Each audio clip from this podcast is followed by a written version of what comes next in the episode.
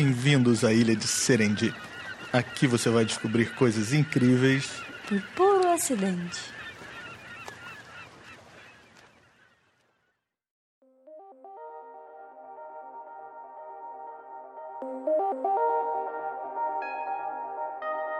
Olá, pessoal, estamos de volta com mais um episódio do Serendip. O podcast que conta as histórias dos bastidores da ciência. É isso aí, tudo que você não sabe quando olha para um grande invento uma grande descoberta científica. Porque olhar para coisa pronta é fácil, né? Mas e todo o suor e lágrimas, todos os erros e coincidências e bagunças que vieram antes dessa grande descoberta? Ah, tem muita coisa, muita história interessante. Mas essa você só ouve aqui no Serendip. É isso aí. Falando em interessante, hoje é só o que nós temos, né? E algum dia nós não tivemos? Reflita um segundo sobre o que você está falando. Porque se você fizer isso, eu tenho certeza que você vai mudar de opinião sozinho. É, tuxê. Sempre é interessante, tudo bem. Mas é que eu estou empolgado com o episódio de hoje, porque foi um processo muito legal, assim, a pesquisa, tudo que nós lemos sobre o assunto. É um episódio muito querido que conta, assim, histórias incríveis. É verdade. É, como todos sabem, dia 20 de novembro é o dia da morte de Zumbi dos Palmares e também o dia da consciência negra. É, e o que faz de novembro o mês da consciência negra. E é uma data, uma época importante, um momento de reflexão para todos nós, para pensarmos sobre o impacto da cultura africana, da cultura negra no nosso país. E também para refletir sobre o presente e o futuro, para dizer mais uma vez, é, porque isso não quer demais, né? Chega de racismo. Precisamos pensar em como queremos que a nossa sociedade viva amanhã, daqui a um, dois, dez anos. E para uma sociedade estar em harmonia, todos os indivíduos devem viver em um ambiente de respeito, valorização, entendimento, sem racismo, preconceito ou discriminação é, em nenhuma esfera social, profissional, inclusive acadêmica. Isso aí, inclusive a esfera acadêmica dentro das universidades. E é muito importante discutirmos a representatividade de negros e negras na academia, assim como de todos os outros grupos também considerados minorias, né? Porque a academia é um ambiente plural, onde todos podem contribuir com a sua experiência. Então é muito importante que as universidades e centros de pesquisa levem isso em consideração. E nós todos, como cientistas e professores, precisamos nos empenhar para fomentar um ambiente assim, né? Isso aí. E o mês da consciência negra também é época perfeita para celebrarmos as contribuições de cientistas negros e negras para o progresso da nossa sociedade. Nós consideramos essa visibilidade muito importante. Acho que as pessoas não dão conta da contribuição de cientistas negros e negras. É, eu também acho. E é por isso que eu estou tão empolgado com esse episódio de hoje, porque nós preparamos histórias muito maneiras para contar para vocês. Histórias desses cientistas que fizeram história. Coisas incríveis que você não sabia, mas vai descobrir hoje.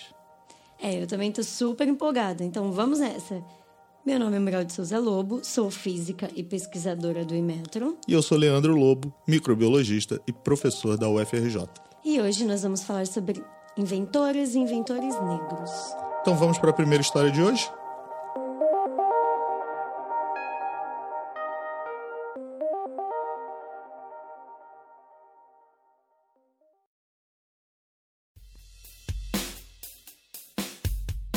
Bom, nossa primeira estrela é um inventor e engenheiro negro.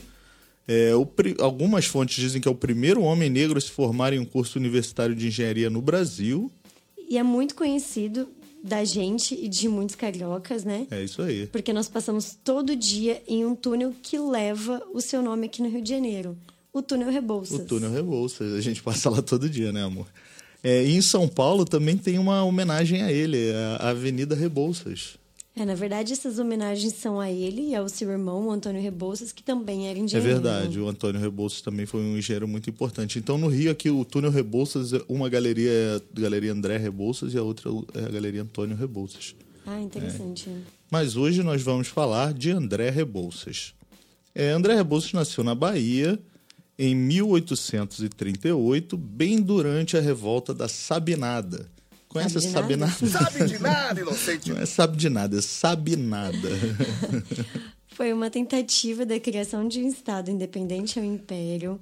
A Bahia queria independência. E foi uma época turbulenta. O Império vivia o período de regência do Pedro II, que era muito jovem para assumir a coroa. É uma longa história, mas claro que eu conheço. Imagina o Império da Bahia, até que seria divertido morar nesse lugar aí. Bom, o pai do André Rebouças foi conselheiro do Império e também foi deputado. Ele exercia a profissão de advogado, mas ele não tinha uma formação oficial universitária, ele era um autodidata, né? E em 1846, a família se mudou para o Rio de Janeiro. E o André, junto com seu irmão Antônio Rebouças, estudaram juntos e se ajudaram por muitos anos. Eles eram grandes amigos. E em 1854, os dois entraram na Escola Militar do Rio de Janeiro e se formaram em Física e Matemática e depois de mais dois anos, Engenharia Militar. Isso aí, como nós já dissemos, né, algumas fontes citam que foram os dois primeiros negros no Brasil a se formarem em um curso superior de engenharia. E depois de formados, eles passaram dois anos estudando na Europa, escreveram tratados sobre estradas de ferro e portos, eram engenheiros altamente especializados tipo, a nata da engenharia brasileira daquela época. Uhum. E os dois também eram muito amigos da corte brasileira, né? André se tornou amigo pessoal de Pedro II. Imagina isso, amigo do imperador. Uau! E em 1864, quando o Brasil estava no auge da Guerra do Paraguai, ele se ofereceu como voluntário. É, e Dom Pedro II o enviou para a guerra, que amigão, hein? Que amigão. E lá ele se mostrou um engenheiro muito competente, um estrategista também muito inteligente. E com o tempo ele foi conquistando o respeito de todos. E foi durante a Guerra do Paraguai que André Rebouças desenvolveu um evento que pouca gente sabe que foi feito no Brasil. O torpedo. Aquele míssil submarino? Exatamente, o torpedo. Ele criou um dispositivo que era lançado por baixo d'água. E quando entrava em contato com o casco de um navio, Bum! Isso aí, explodia. Esse foi um dos primeiros torpedos que se tem notícia na história. Existe uma certa disputa sobre quem construiu o primeiro, né? É, lá fora eles consideram outro inventor, né? É um lance de eurocentrismo, ainda mais no século XIX. A gente conhece outras histórias assim. Ah, conhece muitas, né? Tem vários exemplos de invenções que foram apropriadas pelos europeus, assim, pelo por, por quem dominava, né? É. Bem, de qualquer maneira, isso mostra a inventividade do André Rebouças. Agora, toda vez que você passar no túnel Rebouças ou na Avenida Rebouças, vai lembrar quem foi o inventor do torpedo. E tem muitas outras ruas de Rebouças espalhadas pelo Brasil. Em Porto Alegre tem uma rua com o nome dele. Em Curitiba tem um bairro inteiro chamado Rebouças, em homenagem a eles. Eles fizeram muitas obras lá no Paraná. Eu acho até que existe uma cidade no Paraná. O pessoal do Paraná pode ajudar a gente aí, manda mensagem falando se, se existe realmente. Isso aí. Eles fizeram várias obras importantes no Paraná, inclusive a ferrovia Paraná-Mato Grosso e várias ferrovias no interior de São Paulo também. É, e a carreira dele não parou por aí, né? Dois anos depois do começo da Guerra do Paraguai, em 1866, ele voltou para o Rio de Janeiro e continuou trabalhando como engenheiro. E fez obras assim que melhoraram absurdamente o abastecimento de água na cidade do Rio de Janeiro. Ele construiu as docas da Alfândega, as docas Pedro II. Ele era um engenheiro brilhante e resolveu o problema de abastecimento de água na cidade do Rio de Janeiro. Daquela época, claro, porque hoje em dia a gente precisa de um outro André, André Rebouças na nossa vida. Pois é. Bom, no final da década de 1870, ele começou a se engajar na luta pelo, pela abolição da escravidão. E foi uma voz muito importante nesse momento do Brasil, junto com Luiz Gama, José do Patrocínio e outros abolicionistas. Ele escreveu e fundou o estatuto de várias sociedades abolicionistas. Né? Muito bom. Mas você sabe uma curiosidade? Ele, além de amigo de Pedro II, era um monarquista convicto. É verdade. Dizem que ele se sentiu mal, meio culpado, na verdade, com a proclamação da República, que veio logo a seguir a abolição. É, porque não é que ele não queria a abolição, não é nada disso, mas é que o, a, o processo de abolição da escravidão acabou levando também à proclamação da República, né? acelerou o processo de proclamação da República. E seu amigo Pedro II foi exilado para a Europa. E, e, assim, ele queria a monarquia, tanto que ele seguiu a família real em seu exílio. E ele seguiu para a Europa junto com Pedro II e por lá viveu por alguns anos. Depois da morte de Dom Pedro II, ele foi para a África, onde continuou trabalhando até falecer na Ilha de Madeira em 1898. É, é mas os seus restos mortais, vi, vindos da Ilha da Madeira, foram trazidos por mar né, até a praia de Botafogo e dali até o cemitério de São João Batista, no Rio de Janeiro, onde eles foram sepultados com várias honras. Né? E eu tenho uma outra história muito interessante para contar, de um camarada chamado Jerry Lawson. Vocês conhecem esse cara? Eu aposto que não. Ah, sim. Muito boa essa. Esse foi mais um inventor negro de muito sucesso. Inventou algo que você adora, né, amor? assim, ele não inventou, mas ele aprimorou, né? A invenção dele, na verdade, revolucionou uma área do entretenimento, assim, mas revolucionou. E é uma das melhores invenções de todos os tempos, é uma maravilha. É, chega, não exagera também. Bom, mas vamos falar logo. O pessoal tá curioso. Gente, o Jerry Lawson, ele inventou o cartucho de videogame. Isso, não é lindo? Maravilhosa essa invenção. Empolgada, né? Aproveita e conta pra gente então sobre essa invenção. Bom, o Jerry nasceu em 1940, né, em uma família humilde no, no bairro do Queens, em Nova York. E o seu pai trabalhava nas docas, só que ele adorava ciência. E ele sempre comprava revistas de ciência e levava para casa para ler com, junto com o filho. Muito legal, né? A mãe também era super preocupada com a educação dele e fez de tudo para que ele pudesse frequentar uma escola elementar de boa qualidade. E o Jerry era uma daquelas crianças que adoravam desmontar as coisas para ver como funcionam, sabe? Tipo, pegava o relógio despertador do pai, os aparelhos eletrônicos e desmontava. Eu também adorava fazer isso quando era criança. Ai, seus pais deveriam adorar, né? meu avô, meus pais não, mas meu avô deixava eu fazer isso. Eles já separavam os aparelhos velhos que não queria mais e me deixava ficar brincando, mexendo naquelas pecinhas todas e tal. Mas eu não entendia nada, né? Claro. Diferente do Jerry, né? Ele aprendeu muito sobre eletrônica sozinho, estudando sozinho, gente. Quando chegou na adolescência, ele ganhava uma grana extra consertando equipamentos pela cidade. Ele era bem esperto, ele sabia montar rádios, tinha uma estação rádio amadora na sua própria casa. Ele era um cientista nato. É, o Jerry contou em uma entrevista recente que uma professora dele do colégio foi uma grande inspiração, né? Ele disse que uma vez conversando com ela, ele contou para ela que tinha uma foto do George Washington Carver na parede ao lado da sua mesa. E ela respondeu: "Pode ser você". E ali naquele momento o Lawson sentiu que queria ser um cientista. George Washington Carver, gente, para quem não sabe, é um cientista e agrônomo negro americano muito famoso que nasceu no final do século XIX. Olha aí a importância da representatividade, dar visibilidade uhum. a cientistas de todas as cores, né? representantes de minorias muitas crianças e jovens negros e negras. E de várias outras minorias. Sim, sim. Muitas vezes não acreditam no seu potencial simplesmente porque não tem um referencial, alguém em quem se espelhar. Daí a importância de contar essas histórias. É isso aí. Bom, depois do colégio, ele começou alguns cursos em instituições de ensino superior em Nova York, mas ele nunca se formou. Ao invés disso, ele foi trabalhar. Ele trabalhou em várias empresas de eletrônicos, até que foi para uma é, empresa chamada Fairchild Semiconductors em um projeto de engenharia militar. Eita, é a nossa segunda história de engenharia, engenharia militar, militar, de é. hoje. Tá muito belicoso esse episódio. E essa empresa ficava no famoso Silicon Valley, que é o Vale do Silício, onde várias firmas de eletrônicos estavam e até hoje ainda estão. É, tipo a Apple, Adobe, Cisco, Facebook, HP, tem um montão de empresas de tecnologia lá. Mas isso aí, que essa história que a gente está contando, aconteceu na década de 70. As coisas ainda estavam assim, começando.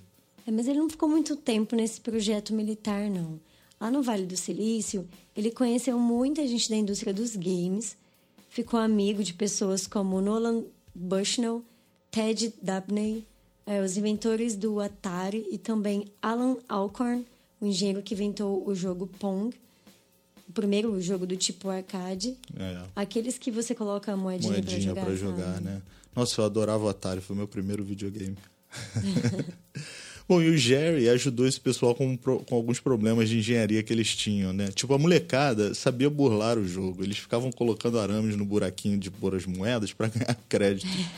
Aí o Jerry Lawson melhorou o design das máquinas e tal. Então ele fazia para evitar que as crianças fizessem isso. Só que ele assim trabalhava de casa, no seu tempo livre. É, inclusive ele criou um dos primeiros jogos de arcade chamado Demolition Derby, né? Até que a Fairchild, a companhia dele, descobriu que ele estava trabalhando por fora. Aí adivinha o que, que eles fizeram? Se você chutou que ele foi despedido, você errou. Errou! a Fairchild fez ele chefe do setor de videogames. Isso aí deu uma promoção.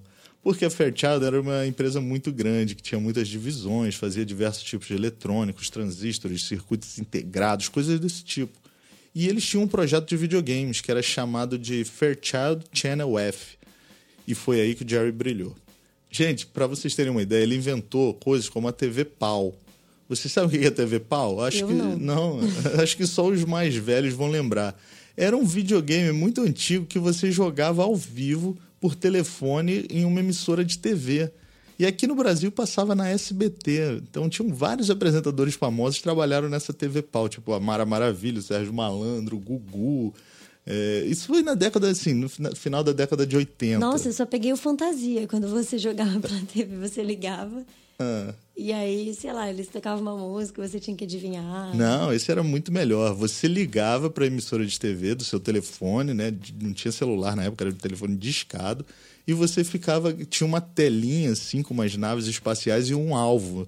E aí você ficava gritando no seu telefone: pau, pau, pau. E cada vez que você gritava, acontecia alguma coisa no jogo, tipo um, um raio Ah, disparava. sério? Aham. E, tinha, e assim, e você tinha que ir juntando pontos, né? E a gente ficava em casa gritando também. Que bom jogar com a gente na TV. Um videogame que atraía crianças e adultos para partidas emocionantes. Alô,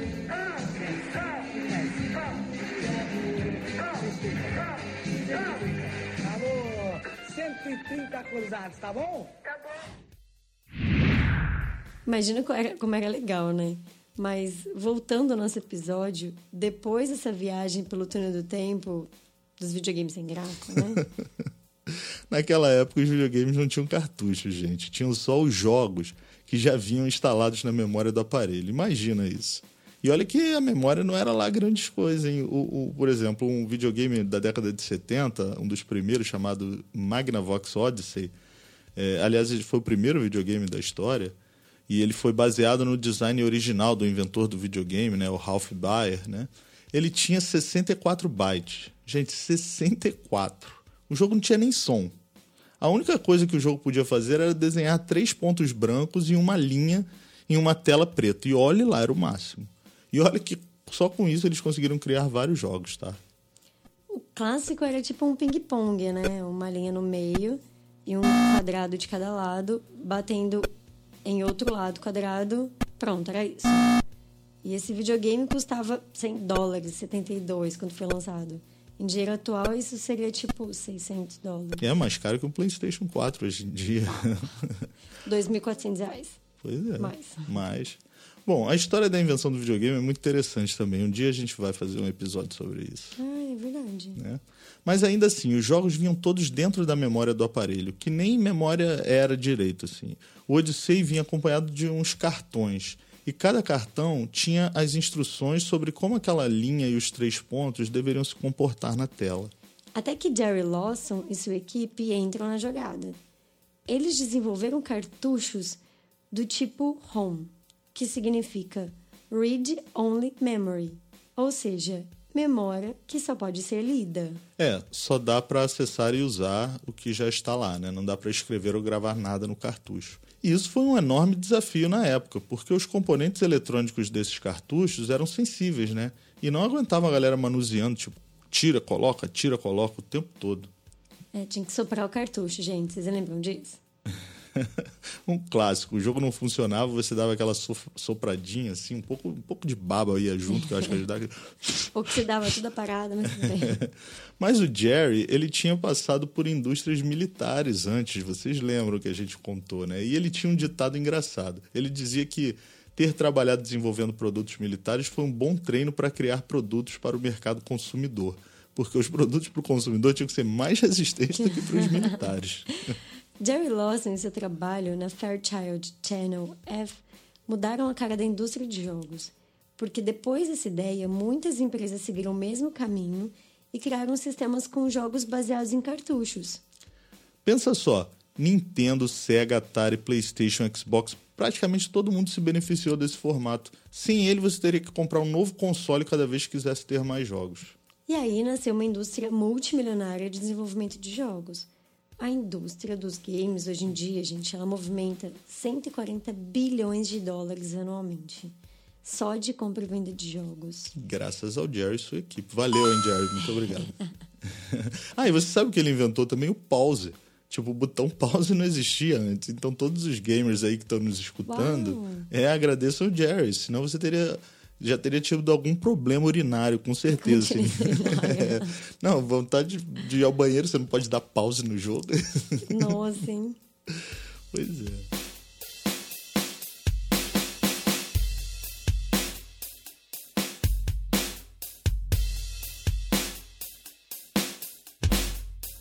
Bom, e agora falaremos um pouco de inventoras, né?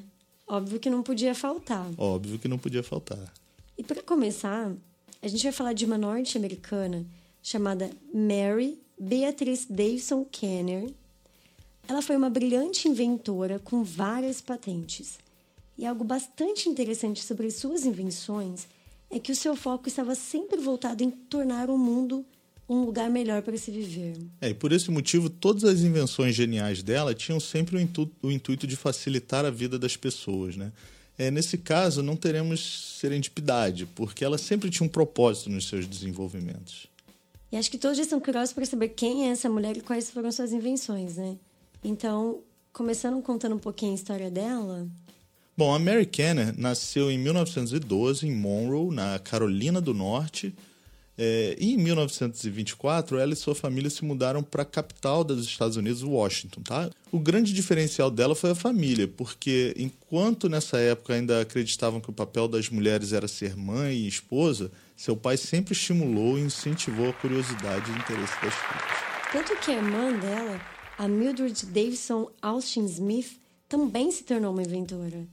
E acho que essa aptidão toda estava no sangue, porque o avô tinha inventado um sinal luminoso para guiar trens e o pai dela, o Sidney Nathaniel Davison, patenteou um prensador de roupas. É, tem até uma história meio triste sobre isso. O Sidney, o pai delas, o Sidney, recusou a oferta de uma empresa de Nova York de 20 mil dólares para fabricar e vender esse prensador de roupas. E o resultado disso não foi nada legal, porque ele acabou produzindo apenas uma peça desse prensador que foi vendida por apenas 14 dólares. Coitado. Pois é.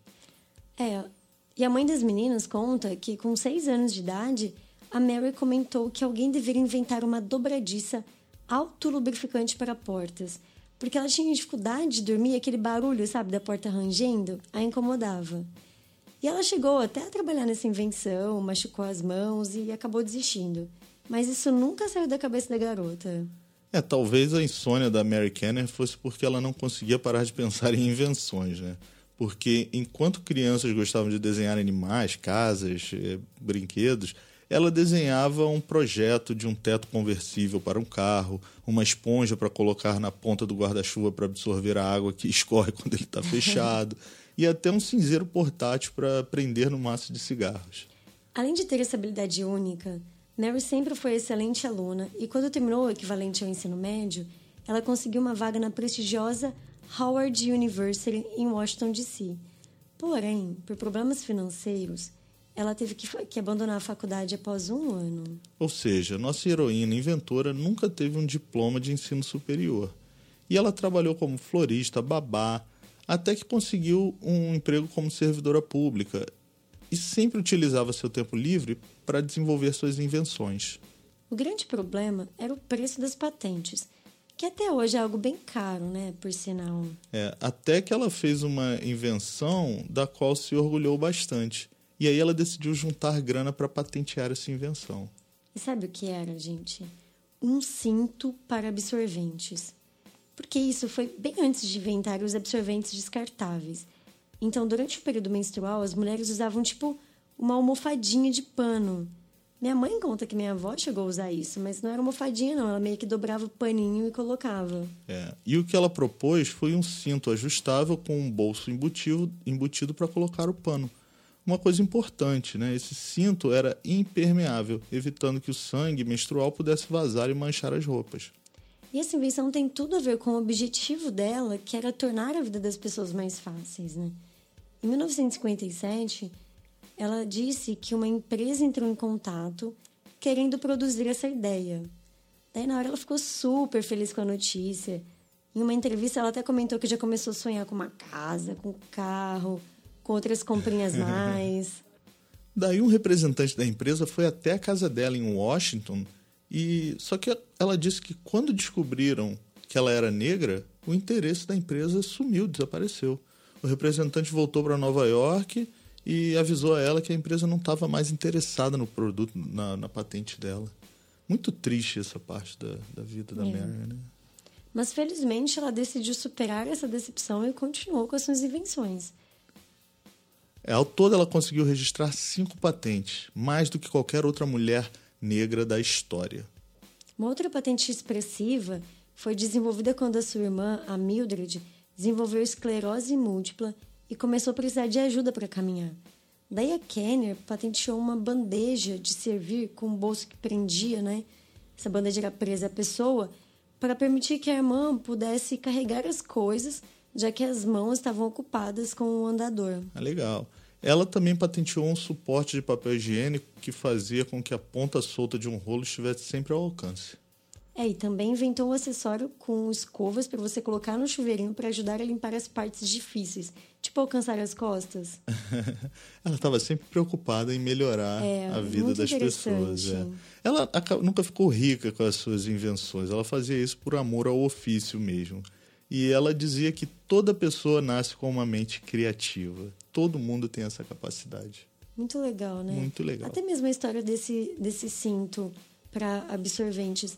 Imagina quanto que não mudou a vida das pessoas, porque é, tem algumas histórias que relatam que meninas elas não iam ao colégio quando estavam no período menstrual. Pois é. Porque podia vaz- vazar, imagina, a vergonha, assim. Ainda mais naquela época, né?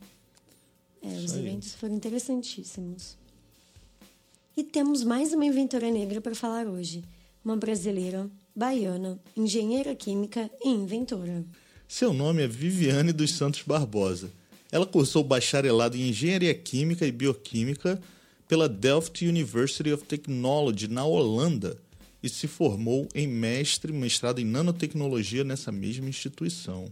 Lá na Holanda, ela desenvolveu uma pesquisa com catalisadores que foi premiada em congressos internacionais. Por exemplo, em uma conferência científica internacional na cidade de Helsinki, na Finlândia. Mas você sabe o que são catalisadores? Com certeza o pessoal já ouviu falar de catalisadores, tipo o catalisador do carro, lembram disso? Mas assim, para que, que eles servem? Bom, catalisador é uma substância que acelera uma reação química. Mas essa substância faz isso sem sofrer nenhuma mudança, é só um facilitador. É o Tinder da química. Ele vê dois componentes que poderiam estar juntos e pá, acelera a reação entre eles. Faz a magia da química acontecer. Isso aí. Só que isso não é um trabalho bobo, não, viu, gente? Catalisadores têm uma importância econômica gigante. Tem catalisadores em tudo que é indústria que você imaginar para fazer combustível de petróleo, para fazer plásticos. Eita, você só falou de coisas ruins para o meio ambiente, né? É verdade, mas eles também são usados assim para fazer vacinas, é, em muitas estratégias de despoluição. E você sabe que até o nosso corpo está cheio de catalisadores. São as chamadas enzimas, que são proteínas que aceleram reações químicas. Como a síntese de DNA, por exemplo. Para copiar uma molécula de DNA são necessárias várias enzimas catalisadoras. Viu como eu lembro de biologia? Muito bom. E veja bem, durante uma reação química, as moléculas quebram as ligações entre seus átomos e refazem novas ligações. É tipo uma dança, assim, uma troca. Imagina que você está dançando com alguém e tem que trocar de par. Às vezes o seu par antigo é uma pessoa assim terrível, não sabe dançar, fica pisando no seu pé, daí a troca é fácil. Alguns átomos são assim, eles querem logo largar seu par. É, mas às vezes seu par é um super dançarino, cheiroso, gostosão. Opa, Você não quer largar de jeito nenhum. Essas ligações entre átomos são estáveis, daí entra o catalisador e arranca seu par fora. Eles fazem isso diminuindo a energia de ativação da reação química. que é a energia necessária para permitir com que a reação ocorra. E o catalisador faz isso, mas não se mete na reação. Ele, ela não sofre mudanças. Só coloca a pilha e depois sai fora. É. O trabalho da Viviane era com catalisadores feitos de dois elementos, o paládio e platina. E usando seus conhecimentos de nanotecnologia e química, ela criou novos tipos de catalisadores que podem ser usados para diminuir a poluição. Esse trabalho ainda não virou um produto, né? mas é muito promissor. E como nós dissemos, ganhou um prêmio em uma conferência internacional, assim, entre mais de 800 trabalhos. Espero que a Viviane continue desenvolvendo esses catalisadores, né? Bem que estamos precisando de novas soluções para a poluição. Verdade. Gente, antes da gente terminar, eu quero falar de mais uma mulher negra, uma inventora, cientista, professora, mãe, uma física fera e que eu tenho muito a honra e prazer de dizer que é minha amiga a professora Zélia Ludwig, da Universidade Federal de Juiz de Fora. Guardou melhor para o final, né? Claro, não sou bobo. a Zélia, além de tudo isso, é uma pessoa super carismática que também adora fazer divulgação científica. Ela está sempre indo nas escolas de ensino fundamental, levando experimentos de física para as crianças, né? falando sobre inclusão de mulheres e minorias na ciência, estimulando os alunos. Ela é uma pessoa incrível. Inclusive, nós nos conhecemos no Campo Serra Pilheira do ano passado, que foi um festival promovido pelo Instituto Serra Pilheira para fomentar a divulgação científica. Nossos projetos ficaram entre os finalistas naquele ano. Uhul! Estou é, fazendo um jabá pessoal aqui. Ela tem um episódio no TEDx também. Basta procurar no Google TEDx Zélia Ludwig, L-U-D-W-G, que vocês vão ter o prazer de ver a Zélia falando sobre inclusão de mulheres na ciência. É muito legal. Mas além da divulgação, a Zélia tem um currículo impressionante, gente. Ela é física, com mestrado, doutorado e pós-doutorado na USP. Uhul! Minha amiga uspiana. e ela tem experiência no exterior, já trabalhou no Max Planck da Alemanha e no Centro de Pesquisa de Materiais no Missouri, nos Estados Unidos. E atualmente é professora da Universidade Federal de Juiz de Fora, como eu falei. E as linhas de pesquisa dela são com ótica e física de materiais, física do estado sólido, mas é só para citar algumas, né? Porque ela tem muitas linhas de pesquisa diferentes. Nossa, física do estado sólido faz o que, amor? Olha, ela desenvolve novos materiais com várias aplicações. Por exemplo, ela já desenvolveu um tipo de vidro super resistente. É, além de tudo, ela é inventora, né? Sensacional. Legal, sensacional, né? Bom, pessoal, esse foi o Serendip de hoje. Esperamos que vocês tenham se divertido tanto quanto nós. E lembrando que existem muitos outros inventores, cientistas negros e negras que nós não comentamos aqui, né, gente? É Tem muita não, coisa não deu tempo. Escolhemos cinco. Tem muita coisa interessante. Dá para fazer uma temporada inteira no Serendip. Ah, sim. Só pensando aqui de cabeça, lembrando dos inventos que nós vimos enquanto fizemos pesquisa para esse episódio, eu lembro, por exemplo, do sistema de monitoramento de segurança por câmeras, que foi inventado por uma mulher negra, Mary Brown. Eu lembro do ar-condicionado para carros e caminhões, que foi inventado pelo Frederick Jones. Aliás, vamos fazer uma pausa aqui e agradecer o Frederick Dr. Jones por esse invento. Botar um ar-condicionado no carro. Muito obrigado, o verão está chegando. Teve o Lewis é, Latimer, que aprimorou as lâmpadas incandescentes. O monitor colorido de computador foi inventado pelo Mark Dillon. É verdade, tem a máscara de gás, o apontador de lápis, a tábua de passar roupa. Gente, vocês nem fazem ideia de quanta coisa interessante. Tem uma matéria em um site chamado portalafro.com.br é, que o título é Não é magia, é tecnologia. Cientistas e inovadores negros. Que foi escrita por, pelo Carlos Machado, que é um professor de São Paulo e é especialista nesse assunto. Inclusive, ele tem um livro sobre isso, sobre inventores negros e a herança africana de inovações. Parece ser excelente. Nós não conseguimos comprar ainda, mas estamos de olho. Sim, sim. O livro se chama é, Gênios da Humanidade: Ciência, Tecnologia e Inovação Africana e Afrodescendente. Estamos doidos para ler. É, conta todas as histórias das tecnologias que foram descobertas, inventadas na África, né, e que ficaram meio que sumidas na história ou foram absorvidas por outras pessoas, outras culturas, né? E lembrando, ele foi o Carlos Machado que escreveu essa matéria no site portalafro.com.br, tá? Então, se vocês tiverem interesse em saber mais sobre inventores e inventoras negros, procure por lá, tá?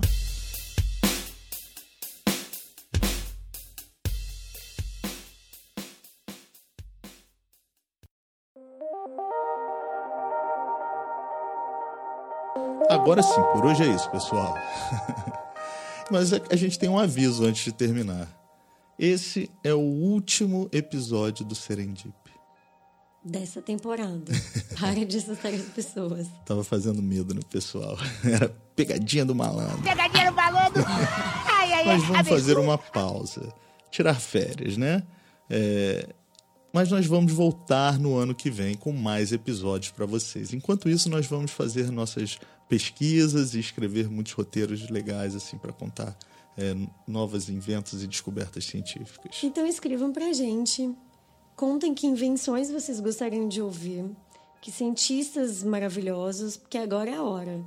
Nosso e-mail é professoradefísica.gmail.com mas vocês também podem encontrar a gente no site cienciaexplica.com.br É, E no Facebook da Ciência Explica também, é só procurar no Facebook Ciência Explica. ou no nosso Twitter, arroba podcast Serendip. Isso, segue, Segue a a gente. gente lá. Boa. Em falando em Twitter, eu tenho que fazer uma promessa aqui. É, em um dos primeiros episódios da próxima temporada, nós vamos falar sobre Marie Curie. Porque já estão cobrando a gente lá no Twitter, né? É, já faz um tempo já, né? E outra coisa, é claro que nós não vamos deixar vocês completamente na mão durante esse, essa pausa. Então nós faremos alguns episódios nas férias, assim, tipo episódios de meio de temporada. Então vamos fazer um especial de Natal e um especial de verão. é, a gente pode fazer, tipo, algum invento natalino. Uma boa ideia. Bom, pessoal, beijos, boas férias e até a próxima temporada. Isso aí. Beijos para todos e obrigado pela audiência. E continue nos seguindo. Se você ainda não ouviu os episódios antigos, por favor, ouça. E a gente se encontra de novo no ano que vem. Grande abraço. Beijos, pessoal.